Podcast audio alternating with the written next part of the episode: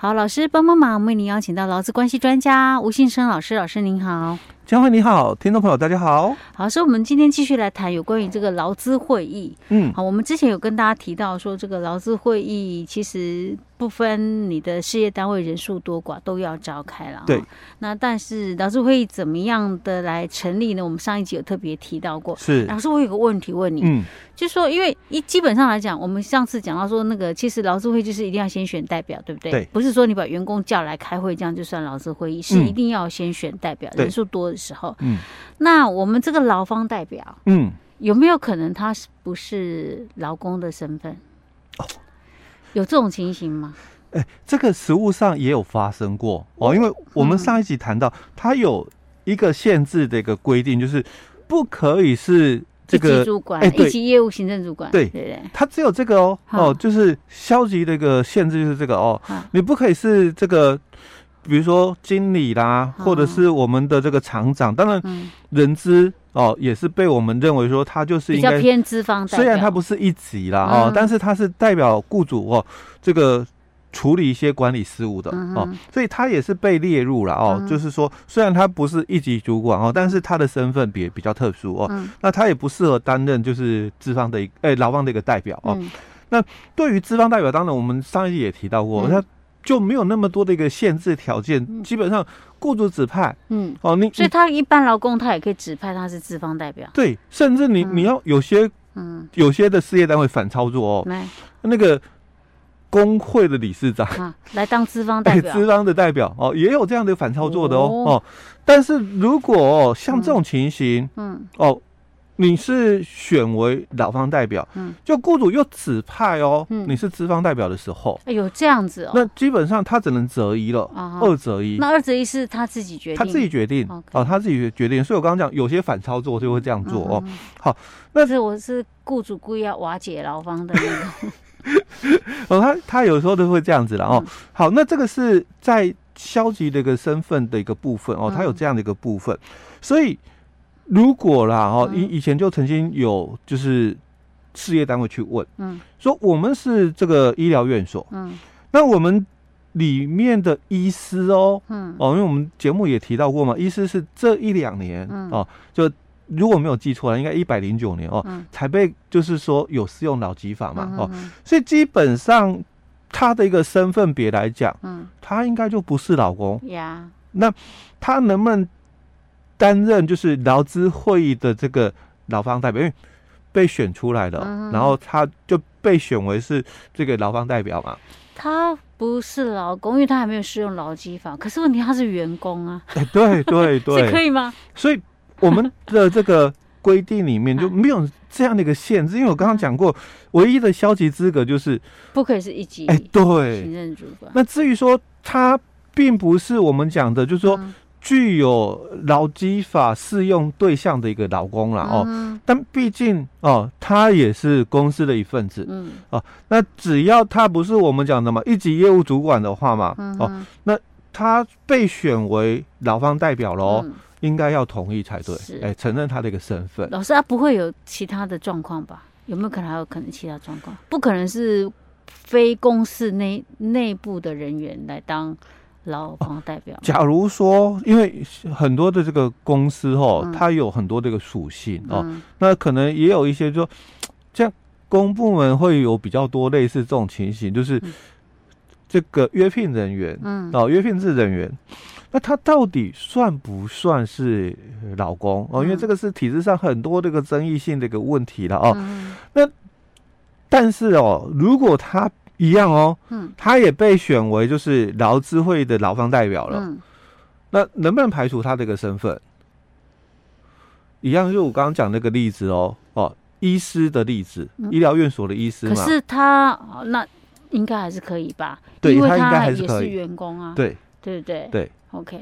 哦，这是在就是嗯，我们上一集谈到的成立这个劳资会议的一个部分哦，嗯、我们有提到就是那个消极资格的一个部分，是。最主要是谈到说不要是我们事业单位的这个一级业务行政主管哦最主要是这个消极的一个身份。但是也不可能是外人呐、对对？当然不可能是外人，你不可哦，能说外面一个找一个比较懂法律的，不可能，哎，不可能，一定是公司内部的 员工的哦。的，好嗯那接下来哦，我们就来看这个会议怎么召开哦。嗯那我们会议的一个召开，在前几集就有提到了哦，嗯就是说你是每三个月哦嗯就应该要召开一次哦。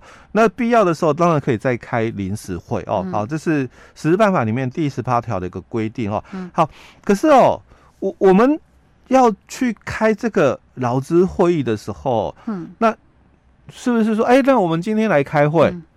嗯哦，当然不是啊，是开会一定有流程的啦要。有开会通知啊。哎，对对对，你不能哦说马上开会就开会啊，谁都没有准备好。哎，对哦，嗯所以基本上它有一个这个通知的一个部分哦。嗯那你至少啦，你要嗯七天前哦，你就要通知这个代表。嗯那甚至哦哦，嗯你也要把我们的这个提案嗯哦送给代表，哦，通知开会哪一天嗯哦，是七天前。嗯至于我们要讨论哪些的内容嗯哦，最晚三天前的一个部分哦。好，那这个是前置作业哦。好，那我们到了开会的当天，嗯，那谁做主席？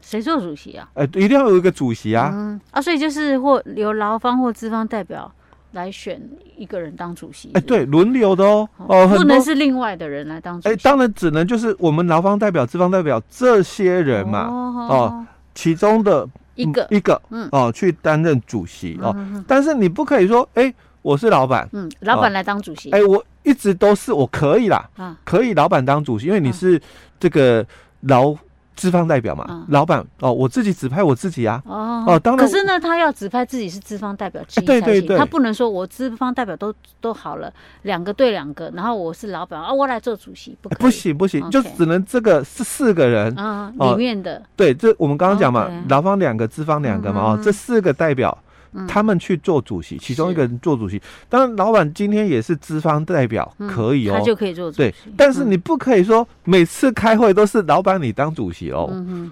哦，因为我们劳资会应该是劳资轮流担任主席，OK，哦。嗯哼，当然也有记录啦。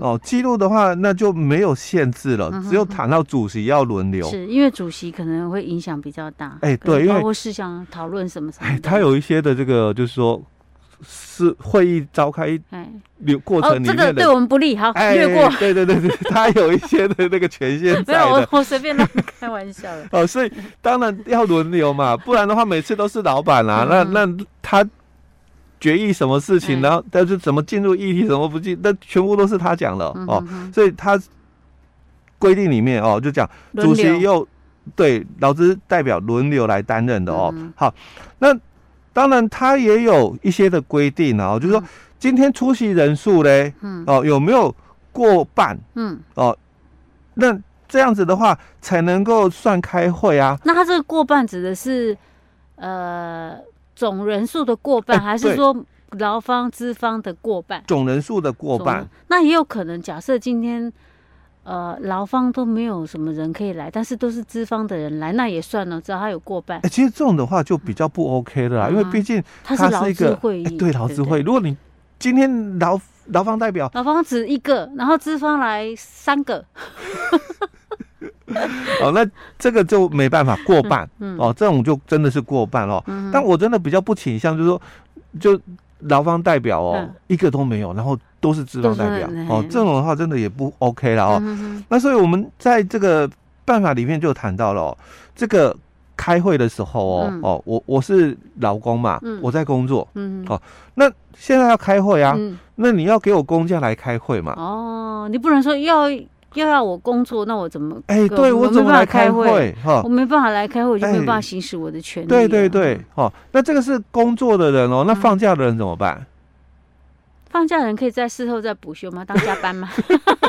这个就在法规里面，他就没有这样的一个没有没有这样约定了哦，写就是说他只有约定的是嗯上班的人、嗯哦，就是公假。嗯哦那放假的人呢？我我我放假我我来开会哦，嗯所以算不算加班？要不要补休？嗯，他七天前要通知，你就把它改成你不要放假了。哎，对对对，没错，对，你你就调整你的班就可以了哦。因为因为在法规里面哦，他强调的是上班人给公假，嗯哦，但是没有讲说休假的人哎要给加班费，有这个规定在啊。OK，好，那如果哦我们已经打法定人数哦，那我们就开会了嘛哦，所以我们对于会议的内容哦，当然它有。一些相关的规范哦，你们可能要照会议流程进行哦。嗯。但最主要的就是你们会有讨论事项哦。那你们讨论的一个事项，当然就我们在前面几集提到的哦。你可能要这个雇主要加班嘛，哦，要变形工时，所以你们经过劳资会议讨论嘛，哦。所以表决嘛，我们要这个呃加班哦，或者是我们要讨论议题第二题，嗯，可能我们就要走变形工时哦，两周还是。八周还是四周的哦，嗯、好，那我们要表决了，嗯、哦，所以就这个表决的部分哦，嗯、它就是一个共识决，嗯、哦，不是多数决哦，哦，它是共识决哦，所以要有出席委员四分之三以上同意，嗯、哦，像我们刚刚嘉惠提到的，那我可能选几个不知道了哦，嗯、但至少有过半，嗯、哦，所以我我可能也没有就是说这个一百人以上公司，嗯、哦，我可能才五十个员工哦，所以我我可能哦。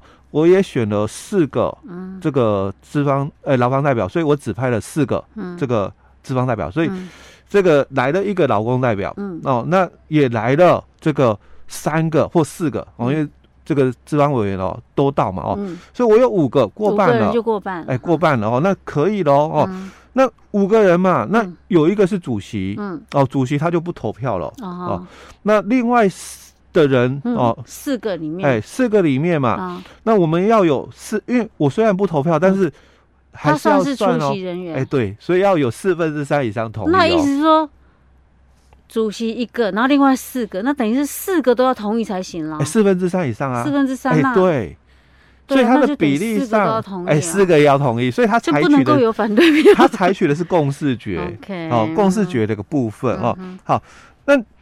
假如哦，这个你们这个已经同意了嘛？哦，但还是要清楚告知哦。哦，说好，那我们什么时候开始实施变形公司？嗯，哦，你不能讲说，哎，我们投票表决了嘛？因为那天开会了嘛，投票表决，所以那一天就开始了吗？嗯，哦，所以你应该是要在会议里面讲清楚，哎，我们这个投票表决通过了嘛？哦，那。就从什么时候开始实施？嗯哼，哎，因为这个是也是涉及到劳动检查的时候哦。嗯，那你们有走变形工时，那你们从什么时候开始实施？嗯，哦，检查的时候现在问的会比较细一点哦，不像之前哦，因为大家对于这一段比较不懂哦。但是我们从一百零七年开始哦，主管机关一直都有在宣导劳资会的一个召开怎么进行哦，所以我们现在。检查的时候会看的比较详细一点的部分。嗯、老师，那之前同意过的，我们后面可以再把它投票一次，把它否决掉吗？哎、欸，基本上这一段比较少啦。嗯，哦，比较会遇到的情形是，有可能是之前同意的是之前那一批的对代表啊。对，我现在可能新选了，我们觉得讨论就觉得这样不好。所以通常这种情况哦，就是前一任的代表。嗯所决议的部分是。到了我们这一任的新的代表产出的之后，开会之后哦，之前的会议的这个效力哦就结束了哦。所以假设我今天要继续走变形公司，或者是我还要同意加班的话，像这种跟跟老公比较有影响的，嗯，最好是要再重新再讨论一次。很多事业单位就会误会了，哎，我们之前讲过啦，那就应该算了吧？哎，对，其实不是不是哦，我第一届选完了，对不对？那我们也开会同意了，对不对？那我假如了，我照程序来走，我我的这个第二届开会就很重要。如果我忘了漏掉了哦，比如说呃。到期前三十天，因为我没有工会嘛，哦，我我事业单位我自己就要到期的届满前三十天，我要去开会，哦，但我忘了，我隔了两个月再开会，嗯，那这个第一届的决议效力就延续了，嗯，哦，那产一直到什么时候？我的新的第二届任期出来，开会同意了，或没有开会同意哦，那之前的同意就不算了。哦，就我们第一届同意加班，对不对？嗯。结果我第二届我忘了要去讨论这件事情。